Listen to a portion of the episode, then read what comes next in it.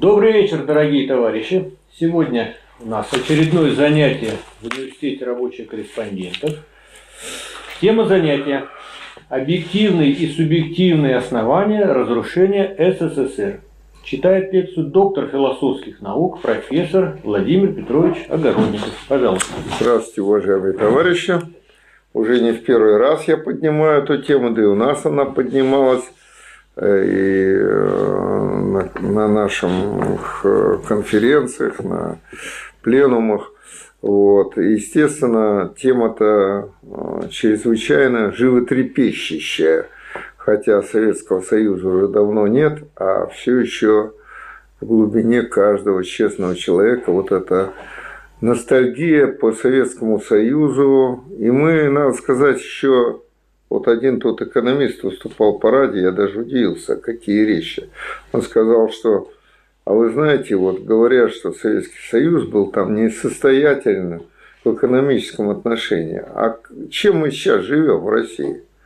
Вот остатками того, что еще осталось от Советского Союза в плане э, производства, да, Э, станкостроение, хотя это все свернуто в зачаточном состоянии, добывающая даже промышленность. Все это, так сказать, вот, находится почти на том же, нет, вернее, не на том же уровне, что я тут оговорился, конечно, гораздо более низком уровне, но заделы вот какие-то еще остались.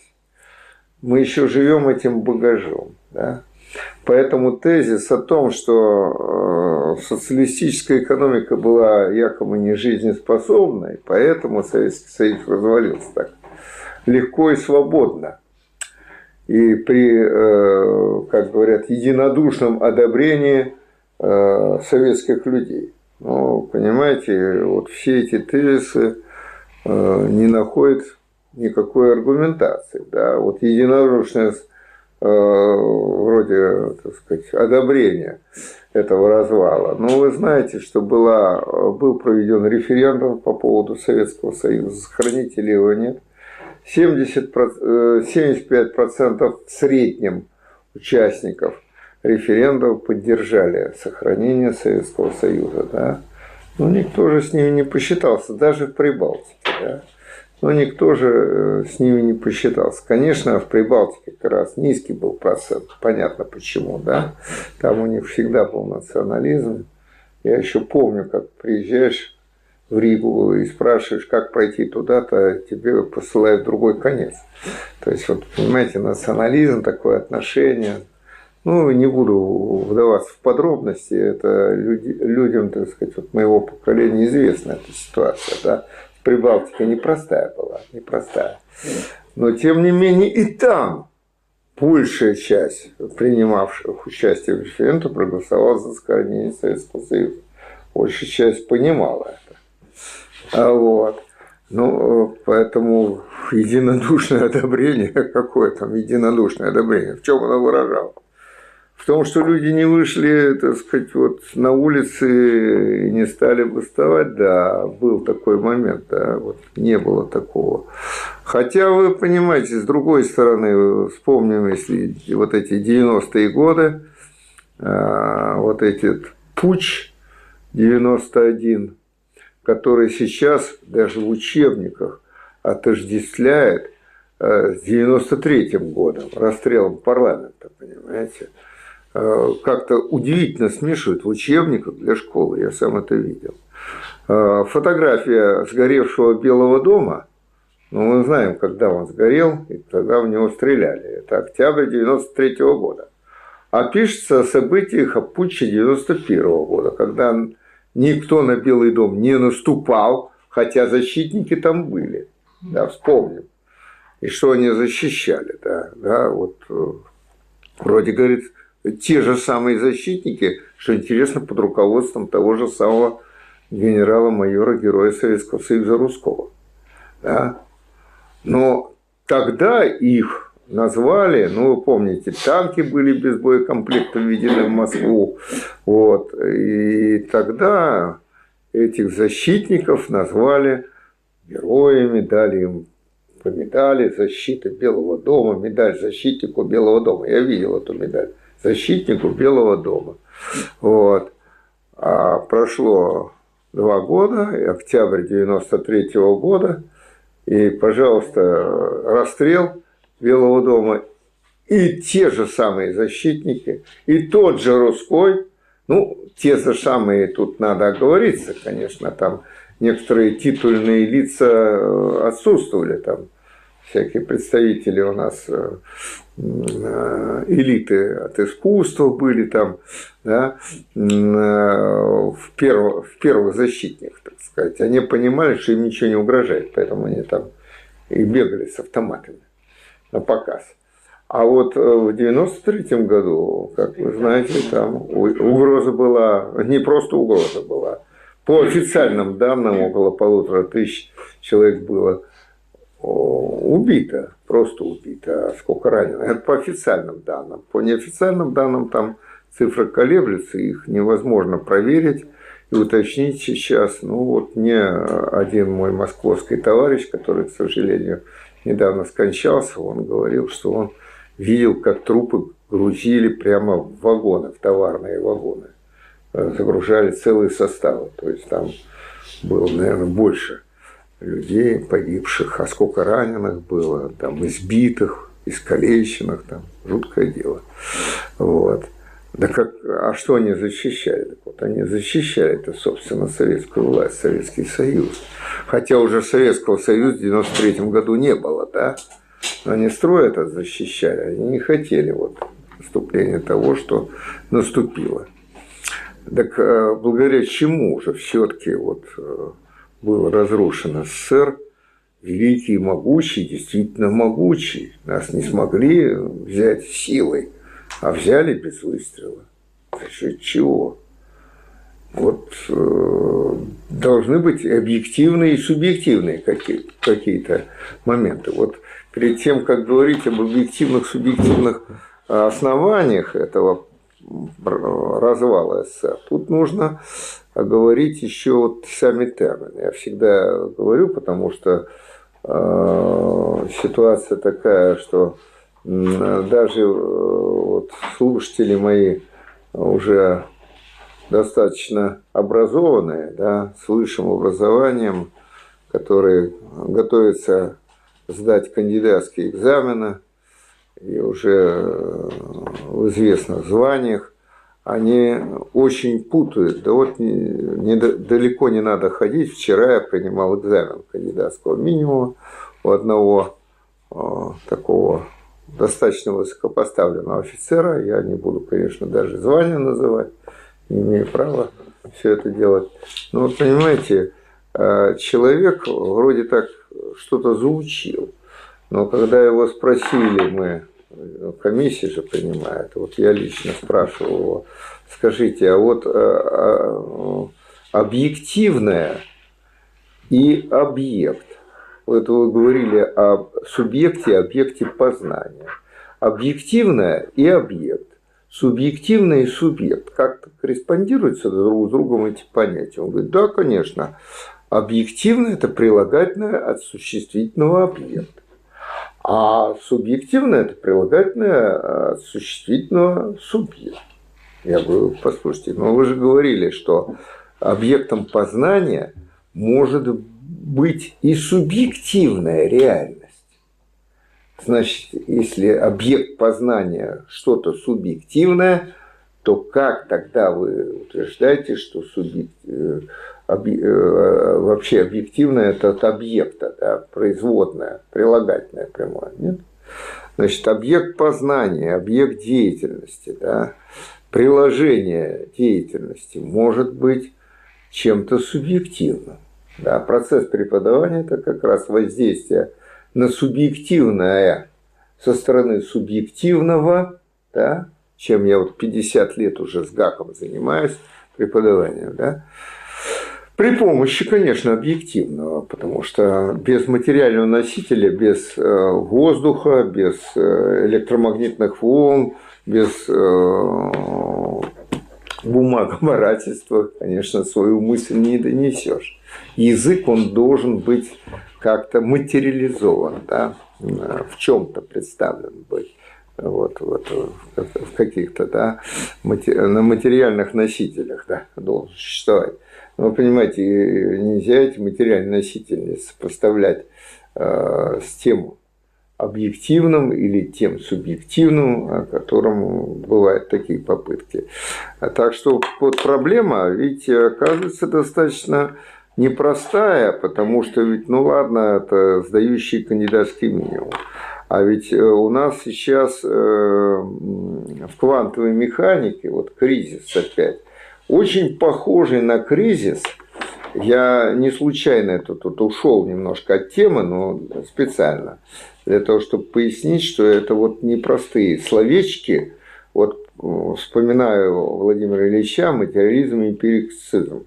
По существу единственная крупная философская работа Ленина, да, ну, там философские тетради, но это конспекты, заметки на полях. Вот, конспект. А вот э, действительно такая цельная. И тогда ведь Владимир Ильича очень не понимали товарищи по борьбе по большевизму уже. Почему? Потому что чего это он там стал спорить с товарищами по партии, даже с большевиками – ну, по поводу каких-то там измов, да, империокритицизм, махизм, о чем речь идет? О том, что э, вот кризис физики конца 19-го, начала 20-го столетия, э, прояснению которого посвятил э, Ленин свою книгу, он был связан с тем, что вот субъективная идеалистическая трактовка результатов – Э, результатов познания микромира. Да. Первый еще был э, получен да, элемент, э, не получен, а выявлен, определен, да, открыт первый элемент – это электрон, да, и вот там вокруг электрона вопросы, да, что это такое. Электрон – это просто формула, и ничего за ним не стоит, выдающийся э, французский физик Анри Пуанкаре об этом говорит, да, говорил на конференции всей европейской физики. И вот об этом пишет Ленин. Зачем вообще об этом писать, что там какое э, это отношение имеет к революционной борьбе. Оказывается, вот Владимир Ильич понимал, что когда мы смещаем акценты и значения, смыслы э, терминов, э, таких э, главных философских терминов, как объективная реальность, субъективная реальность.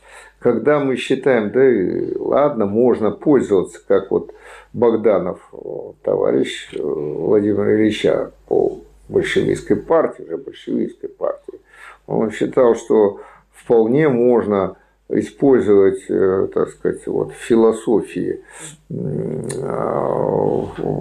философии, которая как-то освещает и интерпретирует э, борьбу революционную, и объективный, и субъективный идеализм, и, и материализм совершенно равноправны. Вот Богданов и Луначарский по настоянию Ленина были исключены из партии из-за чего? Вот, за счет не только по поводу субъективного идеализма, они еще считали, что вот можно донести идеи марксизма в массы а, как новую религию, потому что массы, они ну, темные, необразованные, как им там марксизм-то изучать? Ну, знаете, Ленин-то как раз занимался этим. Он марксистские кружки основал это начало революционной борьбы. Да, надо вот прояснить массы. Надо, чтобы наконец массы разобрались в марксизме. А вот разобрались ли в марксизме Маркса сейчас, э, в марксизме массы, пардон, сейчас, ну, тоже, можно сказать, не очень-то разбираются. Даже когда э, мы жили в Советском Союзе, я вам скажу, я же заведующим кафедрой Ленинградской высшей партийной школы был, да не масса, а партийные советские работники. Вы думаете, они разбирались в марксизме? Нет. В большинстве своем не очень твердо. разбирались, так скажем. Звучили некоторые определения. Понимаете? Вот и все. Ну а вот э, к Советскому Союзу, это что, из-за того, что партийные советские работники не знали хорошо марксизм, да, поэтому, так сказать, Советский Союз развалился. Такое утверждение – это субъективный идеализм, понимаете? Ну, вот знание хорошее, тогда все в порядке. Понимаете, тут были объективные основания. Вот я начал говорить о различии объективного и субъективного. Э, это вопрос непростой, я говорю, заблуждались выдающиеся физики вот того времени, которых Ленин критиковал, а заблуждаются выдающиеся физики нашего времени, квантовые специалисты в области квантовой механики. Э, заявляют, вот э, сейчас такой принят в квантовой механике принцип наблюдаемости. А, значит, если за квантовым объектом наблюдает при помощи приборов причем, потому что непосредственно нельзя его наблюдать, увидеть, да, а, а, некий экспериментатор, то квантовый объект ведет себя совсем иначе, нежели чем за ним не наблюдает даже при помощи приборов.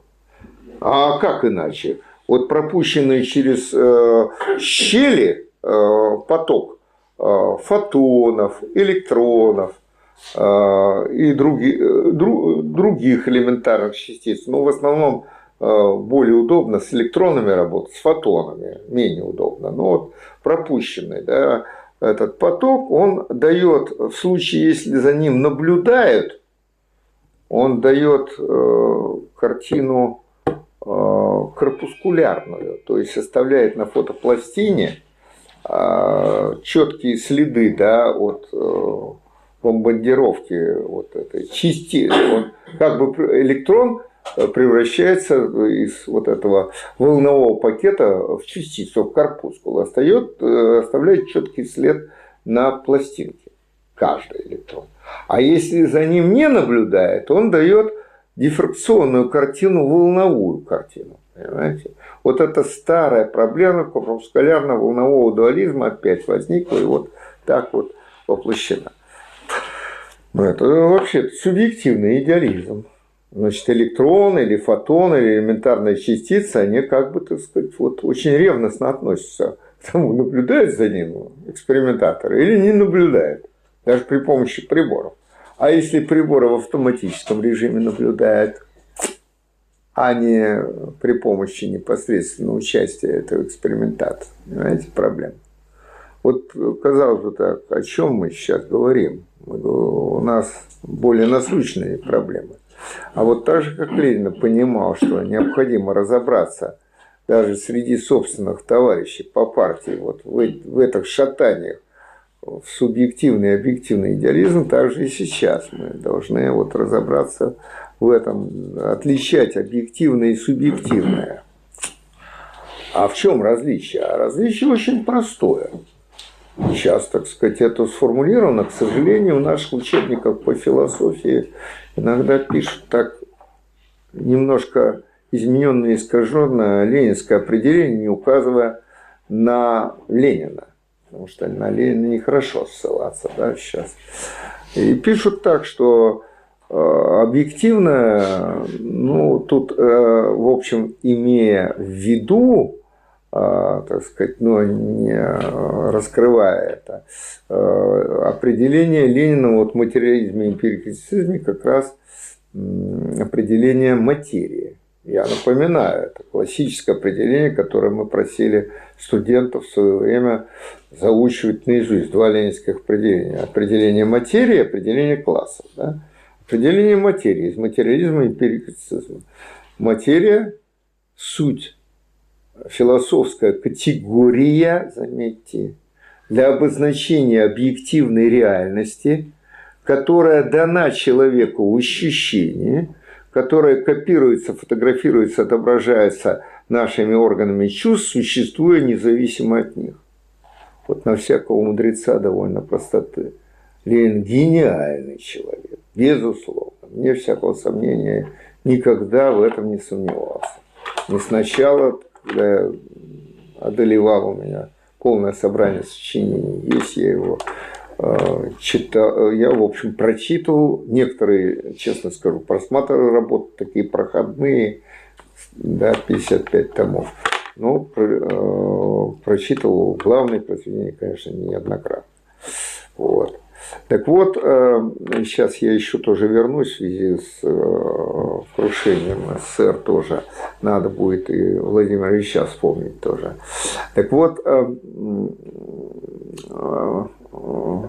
значит, что здесь все-таки у Ленина ошибочка, что называется, вышла? Он до этого критиковал Маха, Стала, Пуанкаре, этих выдающихся физиков того времени – за то, что они объявили электрон, это вот непосредственно не наблюдаем он, а значит он не материален.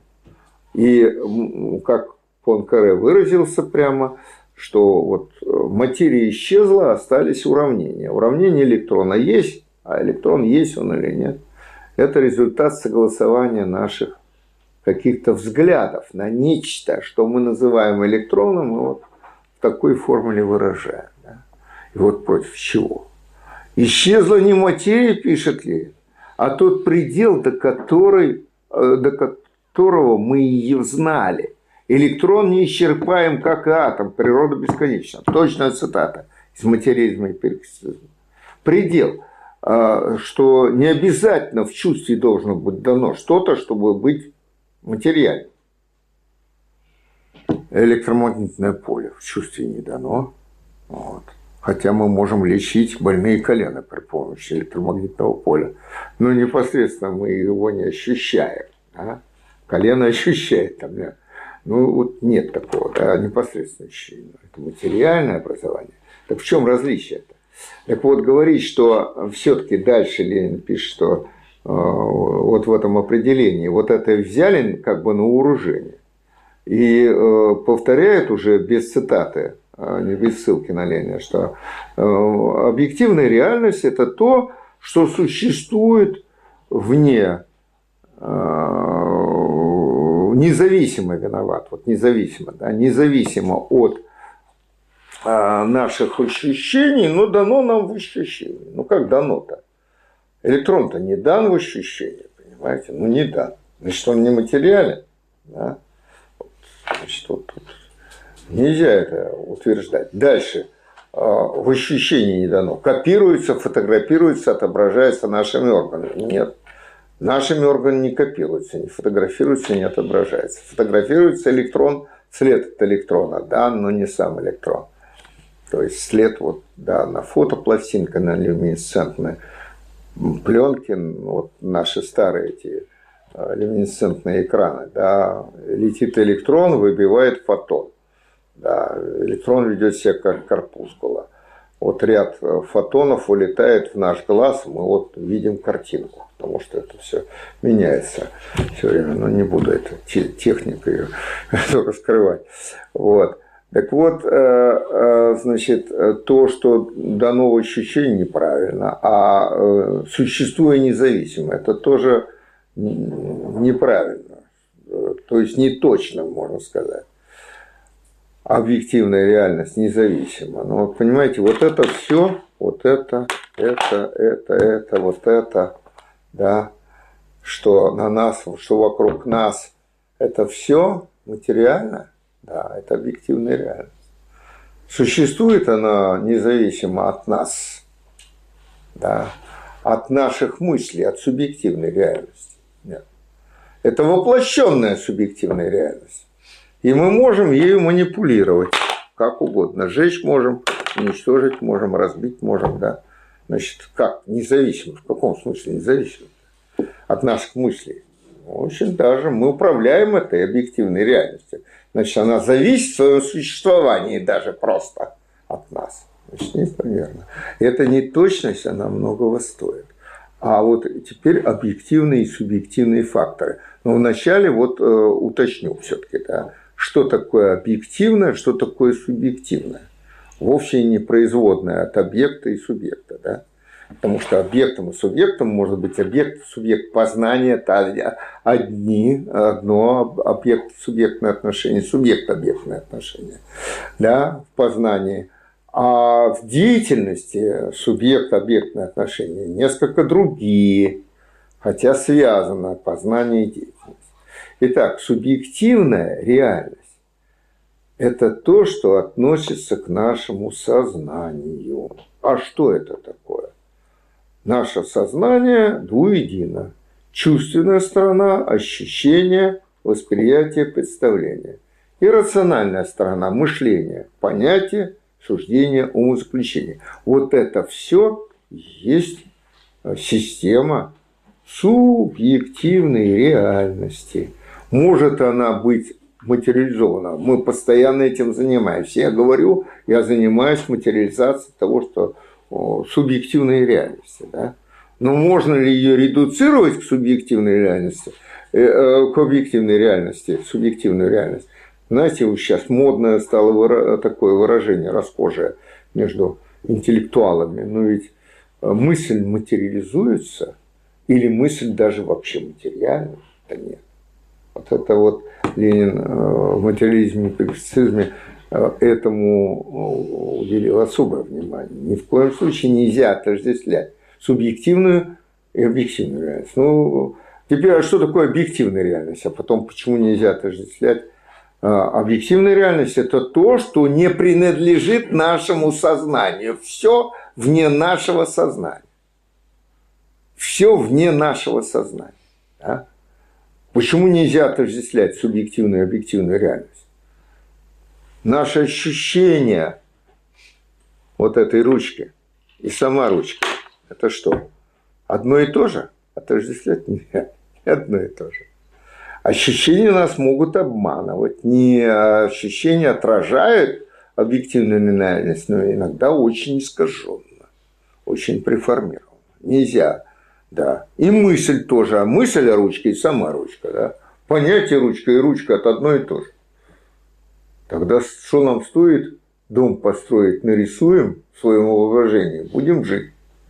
Понимаете? Если это одно и то же. Нет, не одно. Далеко не одно и то же. Да? Вот различия определены. Другое дело, что ни ощущение, ни восприятие, ни представление, ни понятие, ни суждение, ни заключение, они не могут существовать иначе, как на материальном субстрате. Это другой момент.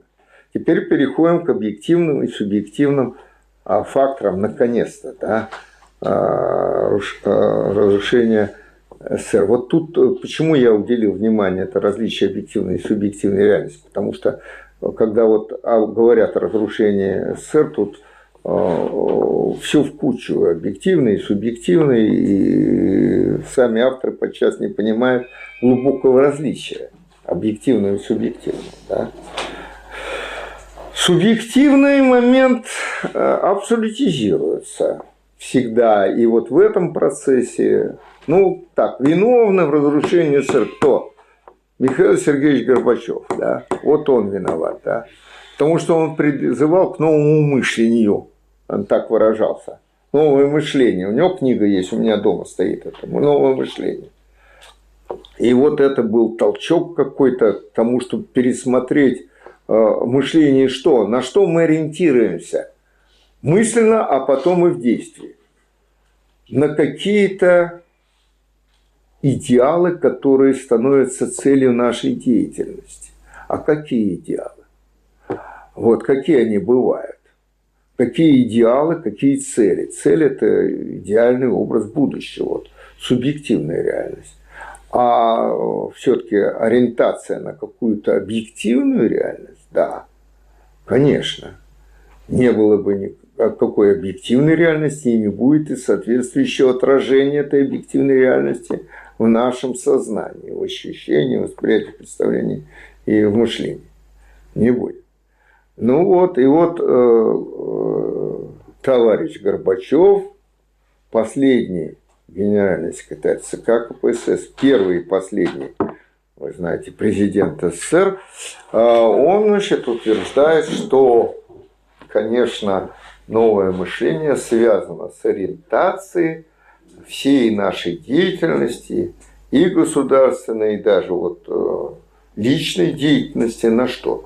На общечеловеческие, не общенародные, заметьте, а общечеловеческие интересы.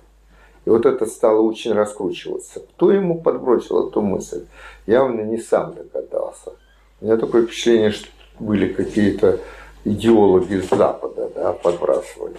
Что общие человеческие ценности, вот на что. А что такое общечеловеческие ценности? Горбачев там пишет новое мышление что. Вот. А это вот все уже написано на скрижалях, да, вот, которые явились Моисею и народу, который он вел, да, израильскому народу.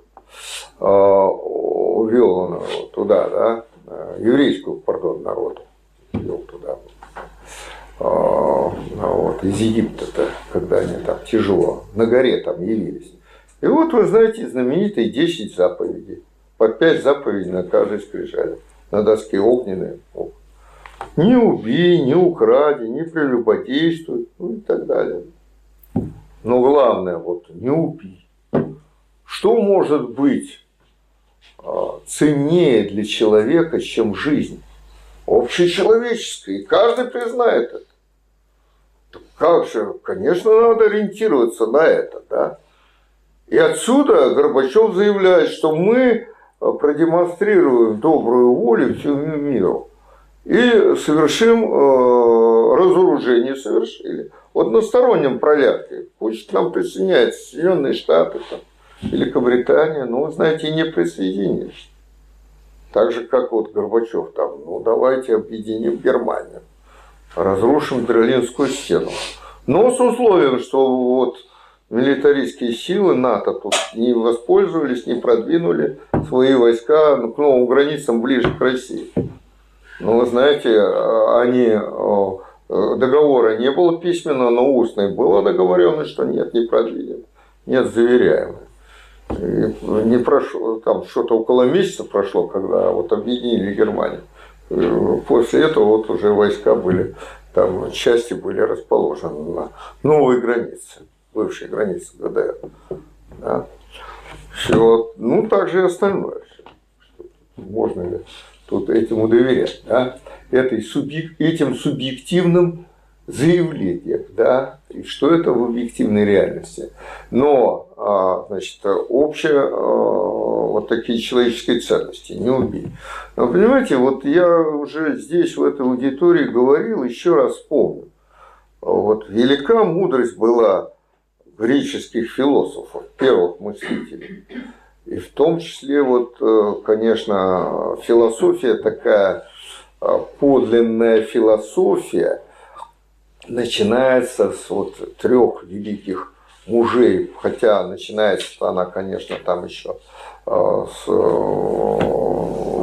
конечно, с первых философов, которых тоже Милецкой школы, которую мы вспоминаем, но я сейчас не буду вспоминать, чтобы времени не тратить. Но три великие мужа это, ученых – это Сократ, его ученик Платон и учитель, ученик Платона Аристотель. Вот три. И вот Сократ. Сократ, кстати, размышлял не о природе, а размышлял о нравственности. И для него вот эта ориентация на какие-то ценности, нравственные ценности, это был очень важный момент. Он все искал эти э, нравственные ценности, на что ориентироваться.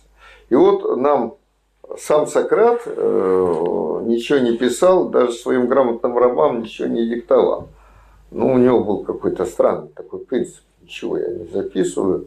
Вот, поэтому, если бы не Платон, его ученик, то мы бы ничего о нем, о Сократе вообще не узнали. А тут вот он нам рассказывает очень много интересного. В частности, встреча Сократа и одного э, афинянина э, как-то вот знойным днем они встречаются, и э, Сократ, беря за пуговицу э, или за кушак, наверное, э, этого афинянина, э, свободного, конечно, человека, не раба. Вот. И отсюда и философ, вы знаете, философ все свободные, они называли философ, любителями мудрости. Он говорит, ты знаешь, вот я тут на досуге размышлял, если такие поступки, которые каждый человек, независимо от того, какой национальности, будь он грек или даже перс, наш враг, признает добрыми поступками. А другие поступки а, каждый человек признает злыми поступками. Это общечеловеческие ценности, иначе, понимаете вопрос? Но этот собеседник, все время забываю имя этого собеседника, у Платона там есть. А, ну вот, этот собеседник э, ему говорит, ну, конечно, есть, ну, что Сократ, ты такой мудрый человек, и такие детские вопросы задаешь. Конечно, есть. Ну, что главное для человека-то? Это жизнь и здоровье. Значит, всякий поступок по отношению к другому человеку, направленный на поддержание его жизни и здоровья, есть добрый поступок. Напротив, что может быть э, большим злом, как убить человека, лишить его жизни? Всякий, вот он тебе скажет, э, э, Сократ, всякий тебе Сократ такие скажет. Я тут совсем простые истины тебе открываю. Сократ говорит, ну ладно, это вот, это у него был такой прием. Он соглашался притворно с собеседником, говорит, я наконец понял, вот, спасибо тебе, понял, есть такие вещи, оказывается, для всех людей ценные и общечеловеческие вот эти есть ценности. Давай о другом, ты меня извини, я вот в начале нашей встречи а, не выразил тебе соболезнования вот последний набег персов на Афины, а, он же для тебя очень горьким был, у тебя жену убили. А, собеседник говорит, да, Сократ, действительно ужасное происшествие. А Сократ говорит, слушай, а как же произошло-то это? Ты где был-то это? Ночью они напали. Ну, ты знаешь, мой дом-то рядом с городскими воротами. Они вырезали сразу, ворвались в дом, а ты-то где был? Ну, я у соседа там был, недалеко, мы так слегка философствовали. Вот. Ну, значит, а, и вбегает мой раб, но не перс. Персов рабы не брали. Их нельзя было взять в рабы. То есть, можно, то, так сказать, из этого бы ничего не получилось. Вбегает э, окровавленная и говорит, хозяин, персы в городе, в доме уже резня идет в нашем. Я хватаюсь за меч мой, собеседник и собутыльник хватается за меч, мы врываемся в наш дом и вижу страшную картину. Моя жена зарубленная лежит в луже крови, а этот перс, который то, что, видимо, зарубил жену, он э, меч поднял над головой моего сына. Такая говорит, ужасно. И что ты сделал с этим персом? Да я разрубил его на мелкие клочки. Сократ говорит, слушай, а вот как ты считаешь, ты вот доброе э, дело сделал, что убил этого перса? Собеседник говорит, ты что, Сократ, издеваешься, что ли? Конечно, добрый. Я жалею, что раньше это не сделал. Может, жену-то можно было спасти, если бы дома был и так далее. Все-таки я владею хорошо мечом.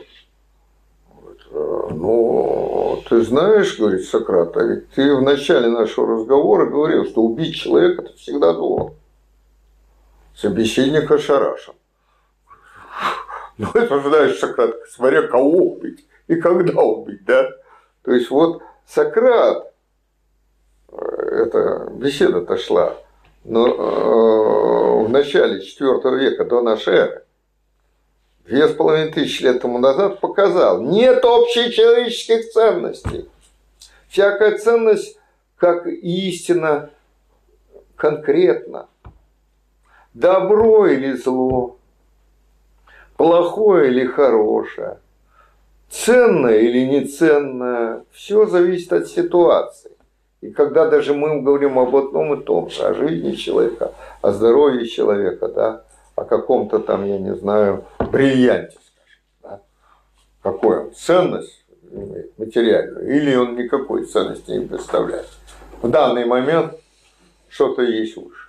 То есть вот, Принцип относительности конкретно. Диалектика.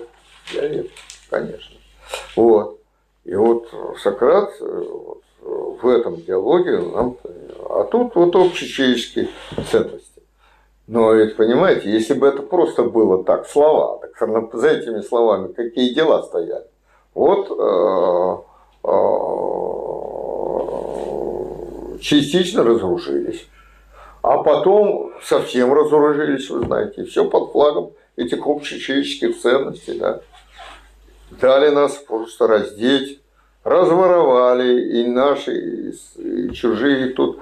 Э, наш президент опять признавался, что э, во времена ООНа, вот как раз, э, когда он уже там в Кремле был, правда, не первым лицом, там еще эмиссары Запада орудовали. В Кремле. А у меня друг, директор, замдиректора института телевидения был. Это очень серьезная организация была. Это вовсе не бытовые телевизоры делали. А очень высокий уровень секретности. Он мне рассказывал вот в то время, первые перестроечные наши, демократичные перестроечные, что у меня там явно ЦРУ присутствует в институте, орудует и следит за нашим производством, там, снимает наши... Что это такое? Это измена Родины была чистой воды. Чистой воды измена Родины. Ну, то под флагом общей человеческой ценности, да? Получается так, да, вот. А как во все это поверили? Да до сих пор верить. Да, вот давайте вот под флагом объединяться общечеловеческих ценностей. Как же? Давайте, ребята, давайте жить дружно. Под флагом общечеловеческих ценностей. Ребята-то готовы, эти наши, не ребята, враги, да? Вот когда Горбачев приезжал после того, как он объявил эту перестройку, да, демократическую, так э, железная Маргарет Тэтчер на плече у него плакала. Я видел это по телевизору. По телевизору, показывали, как она была растрогана. Ну, естественно. Сам отдал все, понимаете, ничего не надо. Но, а народ-то у нас что? Ну, не понимали люди. Не понимали, многие верили. Вы знаете, у нас э, средства массовой информации могут изменить мышление общества за несколько Э, такое мощное воздействие э, за несколько месяцев. За несколько месяцев могут изменить. И вот вам субъективный фактор. Голосовали за Советский Союз, а тут ему внедрили в сознание. Это очень можно, важный момент, субъективный фактор. Общественное сознание поддержало или с молчаливого согласия, может, не поддерживали. А с молчаливого, да, мы лучше будем. Вот мы ваучеры получили, каждый ваучер стоит как Волга, да, знаменитый Гайдаровский это самое. Две. А? Две он. Две каждый ваучер. Ну вот, вот, хорошо напомнили. Вот. И вы знаете судьба-то этой ваучеризации всей России. Да? и другие идеи того же Гайдара. Молчишь, мальчишь, плохишь прямо а, по его а, дедушке, да, знаменитый мальчишки, мальчиш, плохиш, который за банку варенья продался буржуинам. Ну вот он, конечно, не за банку варенья, но, так сказать, наверное, было за что. Вот. Потому что как это сознание у него повернулось индивидуальное сознание. За счет чего? А за счет чего у нас э, некоторые партийные лидеры, я тоже видел это, э, жгли э, по телевизору партийные билеты свои. Члены ЦК КПСС. Это у них сознание, всеобщее прозрение произошло, что коммунистическая идея – это ложная идея. Да. И под этим, конечно, это субъективный фактор – когда руководство вдруг перелицевалось. Или они нашли какие-то другие не общечеловеческие ценности, а какие-то такие ценности, на которые можно ориентироваться и разбогатеть. Люди не глупые были у нас в руководстве страны. И сейчас не глупые. Нет, не дураки. У нас, ой, дураки какие-то. Ну, дурак миллиардером не станет, и даже миллионером долларов. Не станет, ума у него не хватит. Нет, нет, по чему угодно. Так что, вы понимаете, вот это а, тоже субъективный фактор иногда в минус или в плюс. Конечно, вот это общественное сознание было дезориентировано совершенно. И пока, а, как у нас а, говорили раньше на Руси, жареный петух в одно место не клюнул, когда почувствовали вот развал 90-е годы, да, вот эта нищета, концы с концами, когда вот я бегал в пяти вузах одновременно преподавал своих детишек, маленьких еще тогда, двойняшек, просто прокормить профессору, я доктор наук профессора, я в пяти местах, а там не платят, здесь не платят. Так я доктор наук профессор, а что делал ассистент, я даже не знаю. У меня ассистент на кафедре, у него трое детей было. Он не мог заработать, ему платили меньше, а мне платили и не платили тоже, и мне не хватало. Вот. А, а что говорить о специалистах, о военных тогда? Военные подались, кто э, ушли из армии, там обнажили это все тоже армию, а кто э, предприниматели, а кто не может предпринимать, в бандиты пошли военные и спортсмены, которые владеют боевыми, боевыми э, видами э, спорта, да, так, вот. так что вот э, субъективный, объективный фактор развал. За счет чего теперь? Вот, вот объективный фактор. Нельзя превращать субъективный фактор в главную движущую силу. Нельзя.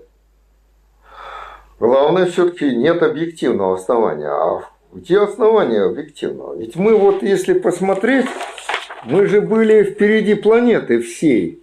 Э, замечательные 50-е и 60-е годы.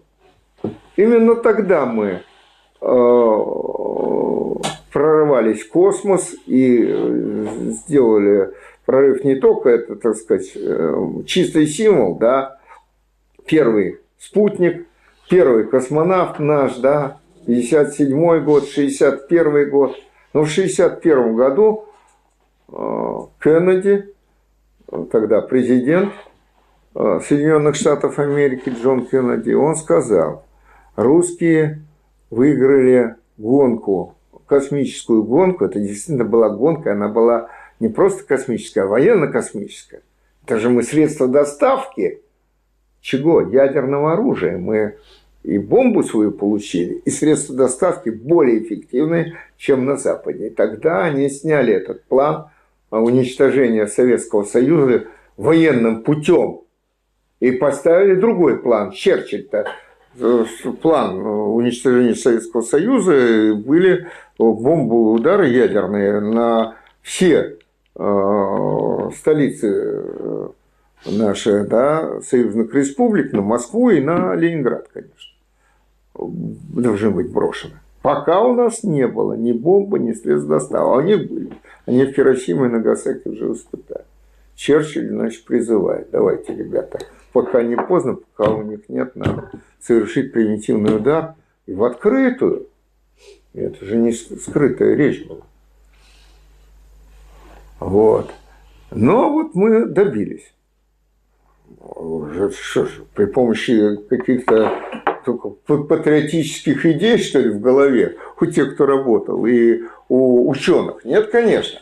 Экономический прорыв был совершен за счет организации производства, за счет того, что плановая система хозяйства наша, социалистическая, она э, победила э, рынок, да, стихию вот этого рынка в тот момент.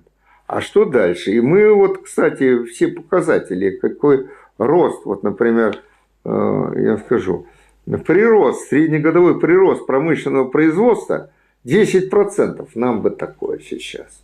У нас 1%. Я только что был на Международном конгрессе экономическом. Там вот обнародовали эту цифру. 1% за 15 лет. Ничего так? Вот. Это почти ноль. Вот. А почему? А куда это все делось? А США в это же время вот в эти же 50-е, 60-е годы 3,7%, а Англия, Великобритания 2,1%, да. То есть это вот победа в космосе, конечно, а, да, вот а, Россия прорвалась через школьного учителя, через парту, через образование, да, но образование надо было еще подкрепить и развитием производства. Умный человек, он может сделать, но что он будет делать, если экономика в тупике, если нет средств для развития да, этой промышленности. Вот. Так что вот э, и знаменитые э, слова Черчилля, э, того самого, который хотел уже уничтожить Советский Союз, Сталин принял Россию с сахой, и сдал ее, да, оснащенный атомным оружием. Вот. Это действительный факт, да, такой. Признал. Признал. А что ж с нами дальше-то? Вот мы впереди, потом что-то пошло. В чем дело? Что там произошло? А вот тут объективные моменты. Стали сдавать мы. При Никите Сергеевиче Хрущеве мы стали сдавать, хотя при нем еще и какие-то были прорывы. Экономические тоже, и политические отчасти были наши прорывы. Ну, понятно, что речь не идет не о Карибском кризисе, когда мы на грани были а, термоядерной войны. Ну, вот за счет все-таки вспомнил я Кеннеди, вот Кеннеди, он сыграл очень большой, вот тот субъективный фактор, да. Он понимал, а если бы был такой, как нынешний президент Соединенных Штатов, то я не знаю, чем бы кончился, разговаривали бы мы с вами в этой аудитории сейчас или некому было разговаривать. Вот. Так что вот э, объективный фактор. А что же там произошло? Началась деформация производственных отношений. Вы знаете, производственные отношения по Марксу – это базис, над которым возвышается вся политическая, экономическая, надстроечные экономические отношения, э, правовые отношения – Э, отношения э, даже семейно-брачные, знаменитая работа Энгельса «Происхождение семьи, частной собственности государства». Вот связь производственных отношений, экономических и надстроечных отношений семейно-брачных. Да? Институт брака семьи оказался. Чего ж дальше вот производственных отношений, а нет. Вот. Ну, я тут ничего так, да? Уже так должен заканчивать. Значит, деформация. Я только приступил. Деформация. Какая деформация? Я вот уже много э, об этом раз говорил, со мной не все согласны. Вот. Ну, то, что там э, э, Хрущев решил произвести разупнение нашей экономической жизни, ввел совнархозы там, вот это тоже был очень нехороший в экономическом отношении, в политическом, внутри политическом тоже отношении шаг. Знаете, я э, по-новому взглянул на работу Ленина глазами Ольгина Тофлера – американского социолога, который в 1973 году опубликовал свою книгу, чрезвычайно э, популярную до сих пор, это «Третья волна». Здесь он э, так называется, «Третья волна цивилизации». Он говорит о приходе третьей волны цивилизации, сейчас не буду, первая, вторая, не буду время занимать. Э, третья волна – это информационное общество. Сначала была концепция Белла, Даниэла Белла, тоже американского социолога, а, постиндустриальное общество. Сейчас мы говорим уже не о постиндустриальном информационном обществе. Знаете, цифровизация всего, это вот информационное общество. Информация у нас работает. И вот Тофлер в работе, я когда первую э, э, в журнале Соединенные Штаты у нас был такой э, в распространении ограниченном журнал Соединенные Штаты. Вот Тофлер, Тофлер работа появилась частями в этом журнале. Я ее прочитал английским увы, не владею же только францей, поэтому, значит, вот читал русский перевод. А он оказался очень сокращенный. Вот я недавно сравнительно скачал из интернета полную русскую версию это, этой работы Тофлера. И там я нашел больше сотни страниц, посвященных работе Ленина. Какой работе? Империализм как высшая стадия капитализма. Мы все эту работу знаем. Тофлер восхищается Лениным. Он говорит, гениальный человек. Почему, наверное, у нас уже на заре буржуазной власти по 90-е годы не стали это публиковать. Из Тофлера, да? А, да, э, так вот, э, гениально. Он говорит, собственно, говорит, вот моя концепция информационного общества, это я ее взял у Ленина, только названия другие, там информационное общество.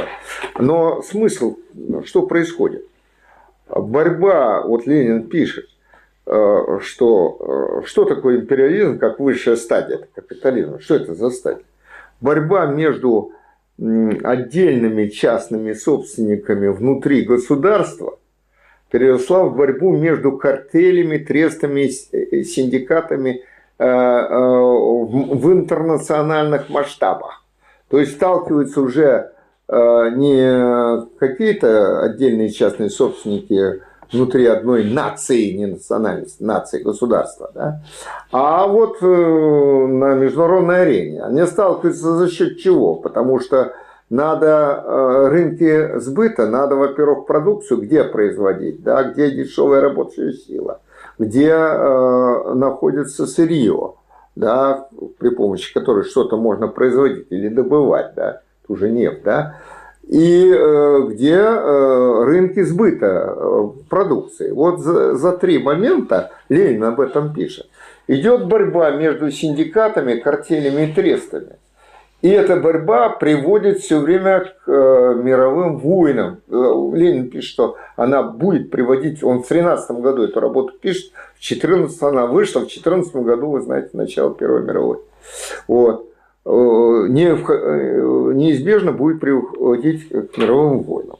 И Ленин там еще пишет тоже гениальный момент, что, безусловно, эта э, борьба должна привести, вот слово он глобализация не использует, но смысл такой, я забыл этот термин. Ну вот он говорит об интернационализации капитализма – вот глобальному такому капитализму, говоря современными языками. Вот это вот глобализация сейчас происходит. Вот. Когда, так сказать, э, сильные поглотят слабых, и вот становится такое мировое господство каких-то синдикатов, не государств отдельных, да, а каких-то синдикатов. И они там, вот у нас Тофлер об этом пишет. Вот в информационном обществе, информационное общество, он говорит, вот позволяет это предполагать, что э, эта борьба в конце концов приведет к тому, что появятся лишние рабочие руки, надо будет, так сказать, это все. Вот мы наблюдаем, и мы попали вот как раз в этот пик кризиса капитализма, вне всякого, сейчас все э, и наши зарубежные серьезные экономисты, вот я сейчас был на, на этом форуме этот, э, э, ежегодно проводится, но из-за ковида не проводилось. Вот сейчас провели опять, э, проводилось по интернету конгресс, Международный экономический конгресс. Там выступал академик Ганбигян, сейчас уже старый человек, 91 год, он в кресле, в инвалидном, с кресла он выступал в Таврическом дворце. А, где... Санкт-Петербургский форум. Да, Санкт-Петербургский экономический форум. И, э, выступал э, академик Глазьев, вот э, наиболее, там еще несколько выступали, но они так сглаженно как-то выступали. А вот, э, э, вот эти два говорится, нечего терять, что ли, Агатбегяну. И он так очень ну, скептически, мягко говоря, относится к нашему экономическому развитию и показывал, у меня есть эти все слайды, я там фотографировал эти слайды, Э, значит, э, показывающие о том, какой у нас экономический рост, почти нулевой, да, за 15 лет 1%, ну что это такое. Вот.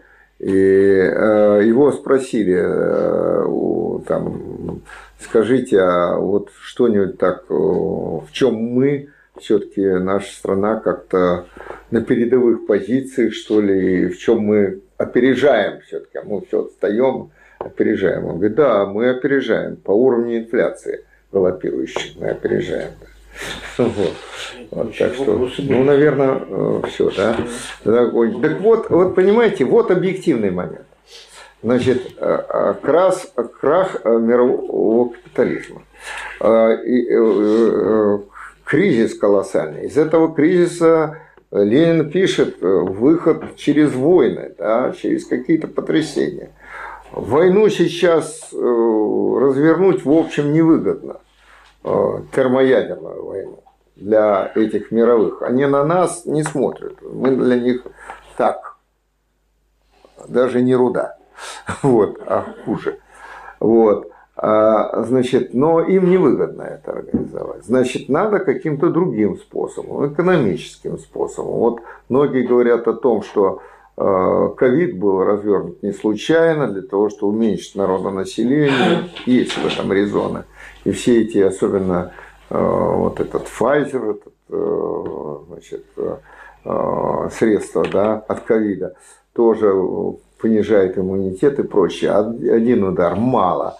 Теперь надо развязать вот эту, раскрутить войну. Но вот тут война раскручена, вы знаете, очень мощно раскручена. Но э, тут вот наше положение, мы вот тут обсуждали э, очень активно в, этом же, в этой же аудитории вот проблемы войны и мира, что на современном этапе наша позиция, как мы можем на это посмотреть. Да? Тут молодые наши товарищи как-то очень скептически относились к тому, что как бы поддерживать с нашей стороны вот эту э, военную операцию. Да? Вот, что, димол, ее надо свернуть, но как ее свернуть? Свернуть ее нельзя. Мы можем только свернуть, проиграть. А проигрыш наш, вот я выступал, говорил еще раз, повторю, чем это обернется? Разделом России. Вне сомнения. Карты они уже подготовили. Кто от этого выиграет? Конечно, низы социальные проиграют опять. Они будут еще более бесправном, униженном, угнетенном положении. А верхи, наши новориши, они тоже проиграют.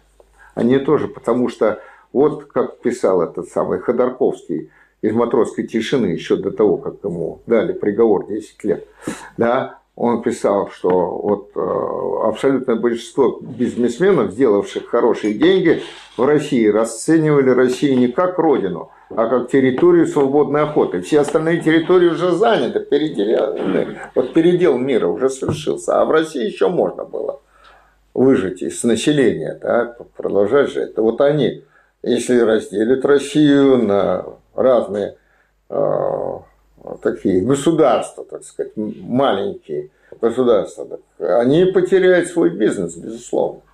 То есть они не заинтересованы в этом. И здесь мы во временном союзе вот э, с этими самыми науришами. Во временном союзе, хотя они классовые наши враги, безусловно. Вот. И невозможно все наши социально-экономические проблемы решить, если, мы, э, если не будет свернута голова этим самым науришем. Но свернута нами, а не со стороны. Вот в чем дело. Потому что со стороны нам свернут вместе с ними голову. Ну ладно, значит, вот, вот этот момент, да. Ну, тут еще вопросы. Достаточно было ли было объективных оснований для разрушения СССР, без субъективных. Но я говорил об объективных, я говорил субъективные какие. Вот новое мышление Горбачева, это субъективный момент.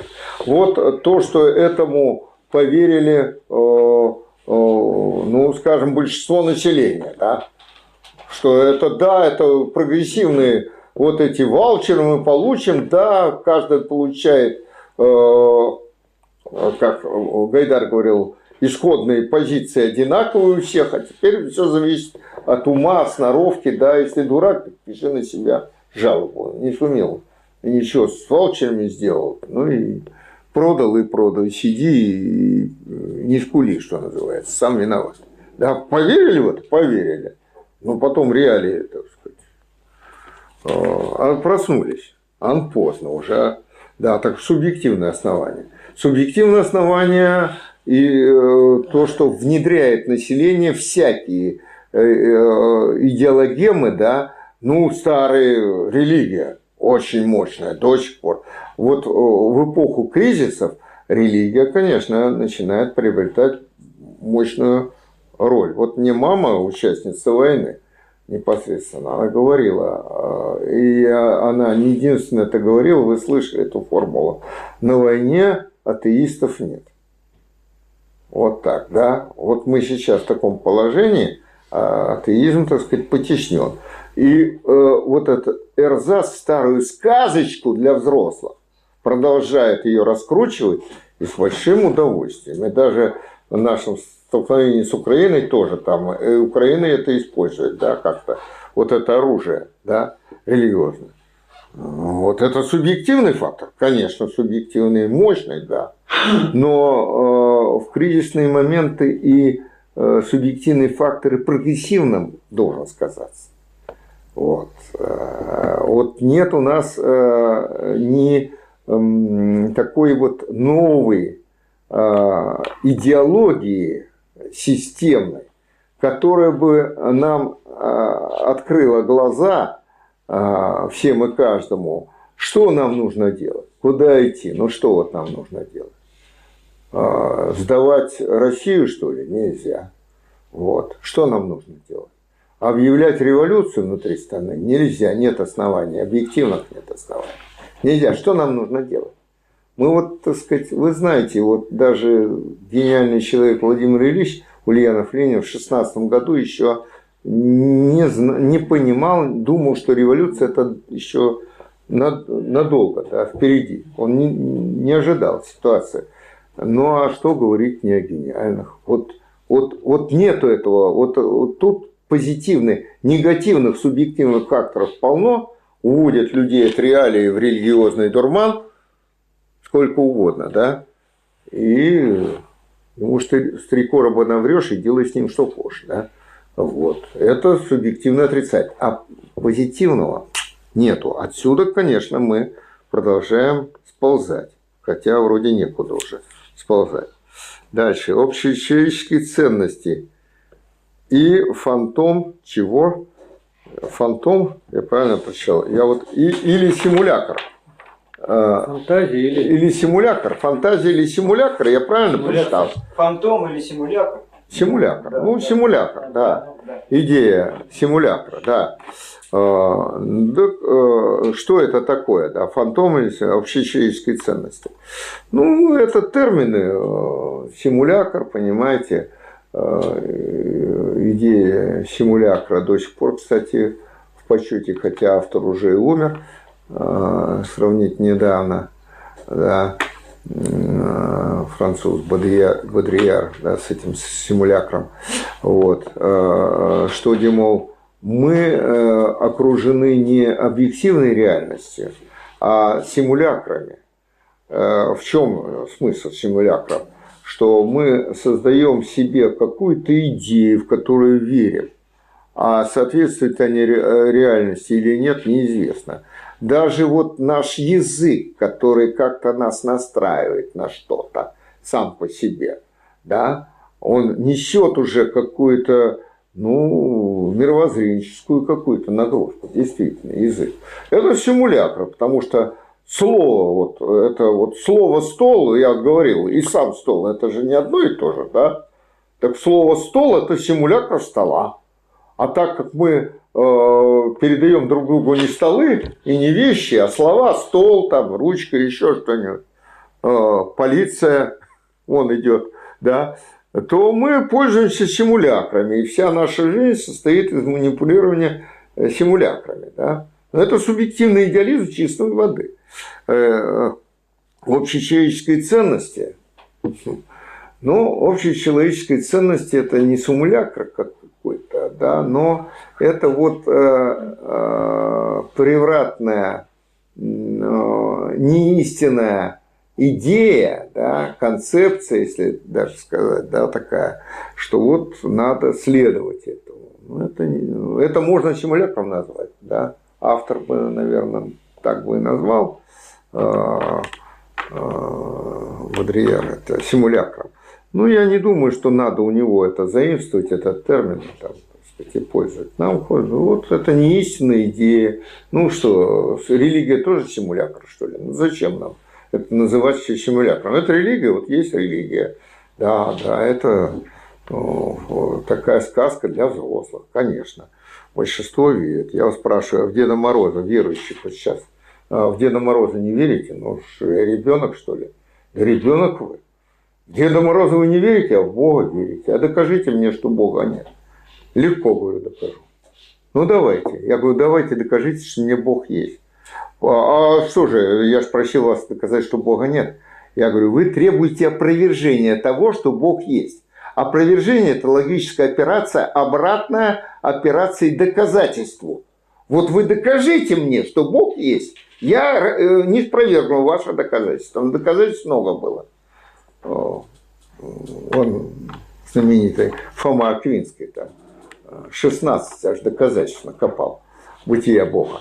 Вот. И все разбиваемые, да. Вот, ну, а что опровергать? Хм. Это вашу веру опровергать? Веру нельзя опровергнуть. Можно рассуждение опровергнуть. А веру, извините, опровергнуть нельзя. Верите вот хоть в свою хозяйственную сумку, как моя теща Э, было, тащила свою хозяйственную сумку э, с какими-то напитками, не знаю, молоком, что ли, э, скорее не разгружая телевизору, верила этому, как его звать, Чумак. Он заряжал там все, понимаете? Вот что это такое?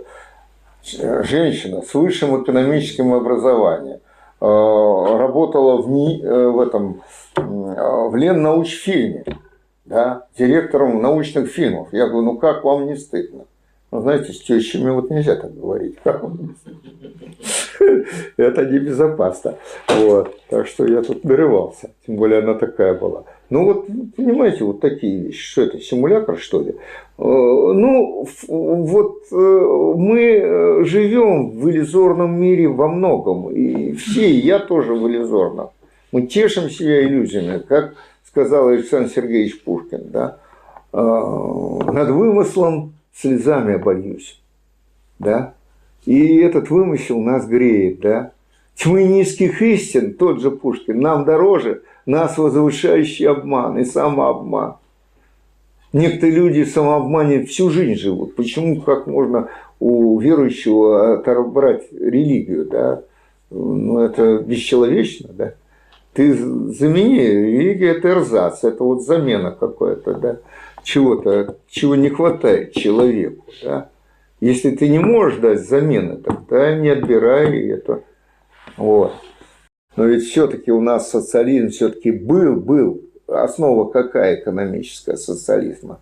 Это общественные фонды потребления. Общественные фонды потребления – они доходили вот в 50-е годы, вот как раз в пик такого, э, когда Сталин умер, вот тут роль личности опять в истории, да, э, Сталин умер, Хрущев еще не набрал силу, да, 50-е, 60-е годы, да. Не весь, как мы хорошо жили, но все-таки вот социализм был, вот эти, мы бесплатно, квартиры фактически бесплатно, бесплатно образование, всякое образование. Я бы вот сейчас не получил образование, с 15 лет работаю учусь. Сейчас бы не получил, потому что образование даже вечернее стало платно, понимаете, во многих вещах. И как бы я работал, чтобы прокормить себя, еще и заплатить за учебу? Нет не хватило бы денег. Вот это, это социализм был. Да? Э, лагеря, пионерские лагеря, они были де-факто бесплатный отдых. Да? Э, профсоюзы обеспечивали. Сейчас что профсоюзы? Что они там распределяют? У них ничего нет. Ну, там какие-то моменты страхования, здоровья и все, крохи. А тогда это, вы знаете, здравоохранение было бесплатным. Сейчас смеются, да у нас не было и образование у нас не, не худшее было в мире, я уже говорил, да, вот, и здравоохранение отнюдь не худшее в мире было у нас. А вот сейчас у нас частное, вот она дает. Частнику врачу выгоднее не лечить, а вот тянуть человека на уровне между землей и небом. Потому что если он умрет, он потеряет прибыль. А если он выздоровеет, он тоже потеряет прибыль. Значит, вот он искусство какое, а у этого участника. То есть извращены капитализм, частная собственность извращает все цели и задачи любого производства. Образование, здравоохранение, чего угодно, искусство, прибыль, прибыль, прибыль, главная цель. Вот. И главная ценность. И вот это все извращает. И поэтому начинается вот кризис, в конце концов. Вот мы сейчас в кризисе находимся. Как мы его переживем? Э, капитализм еще очень силен. И раненый, смертельно раненый зверь, вы знаете, бывает очень опасен. Он может э, своих жертв подмять под себя, рухнуть, своим трупом задавить миллионы людей. Как бы это ни произошло. Ну, почему же рядовые люди СССР субъективно поддержали контрреволюцию? Ну, я сказал, а, как, так сказать, поддержали контрреволюцию. А, то, что вот эта перестройка, да, а, ну, во-первых, люди не поддержали, а вот голосовали против. За СССР и против контрреволюции, которая, да, я уже об этом говорил. Это референдум, это данные референдума, все очень точно, так что не поддержали. А вот молчаливое согласие – ну, поверили, я говорю, обманулись. Вот субъективный фактор. Обмануть можно. Э, и массы, и миллионы обманываются легче, чем отдельно взятый человек. Обмануть вот на площади выйдешь. Я заметил по своей э, работе. Вот с отдельным человеком говоришь, взрослым. Я уже много лет работаю с взрослыми людьми. Уже с высшим образованием, готовлю к кандидатскому минимуму. Да? Вот с отдельно взятым он тебе начнет возражать. Но если они сидят, вот тут 35 человек у меня в аудитории, я ими владею. Стоит мне только войти в раж, я начинаю говорить хорошо, убежденно и убедительно психологический момент. Они мне верят, потому что я гуру, я вещаю. У меня такое место. А вот тет-а-тет, нет, я уже не гуру. Я частный собеседник. Поэтому вот так легко средства массовой дезинформации населения – да, они вот это используют. Вот субъективный фактор. Почему их поддержали? Не поддержали, а молчаливо, так сказать, пропустили, согласились. Даже не поняли, что произошло. В сущности, не поняли. Жалко людей. Ну, что делать? Это не потому, что идиоты все. Нет, не идиоты, ну просто не специалисты. Вот я же говорю, что вот у нас основа демократии по Конституции – это всеобщее избирательное право. Голосует. Большинство проголосовало за, значит все. Так большинство истины-то не владеет. За что они голосуют? А они обманываются. Истина не владеет. Если большинство владело истиной, можно было науку вообще убрать, не платить ученым, оставить на голосование все проблемы, да? И все, больше. И ничего. Большинство за вот это. Какую спину электрона? Давайте проголосуем, да? Ну вот, вот понимаете, вот так примерно. Так что, увы, э, субъективный фактор, конечно, вот кризисные моменты, он играет большую роль. И часто отрицательную роль. Вот когда идет голосование, какой-то референдум, и люди обманутые голосуют против себя. Да. Ну, срабатывает. Да. Но надо сказать, что вот этот регресс, он не может быть бесконечен, конечно и вот этот регресс мирового капитализма, ну, есть надежда, что э, мы все-таки его переживем. Значит, мы, ну, не так, как у Путина, вот мы в рай, в рай попадем, а не сдохнем. Нет, в рай мы не попадем. Некуда попадать. Так, вопрос исчерпан. Исключительное слово. Мое? Ну, я вот уже тут много слов наговорил, как всегда, хотя сегодня я выступаю с утра. Надо. Да. Товарищи дорогие, тема э, чрезвычайно острая, которую поднял. Видишь, и те я прих- приходилось привлекать из разных таких тем, чисто философских, там, абстрактных, субъективное, объективное, и конкретное, и новое мышление э, Горбачева, которое навязывалось и было навязано нашему обществу. Очень интересно.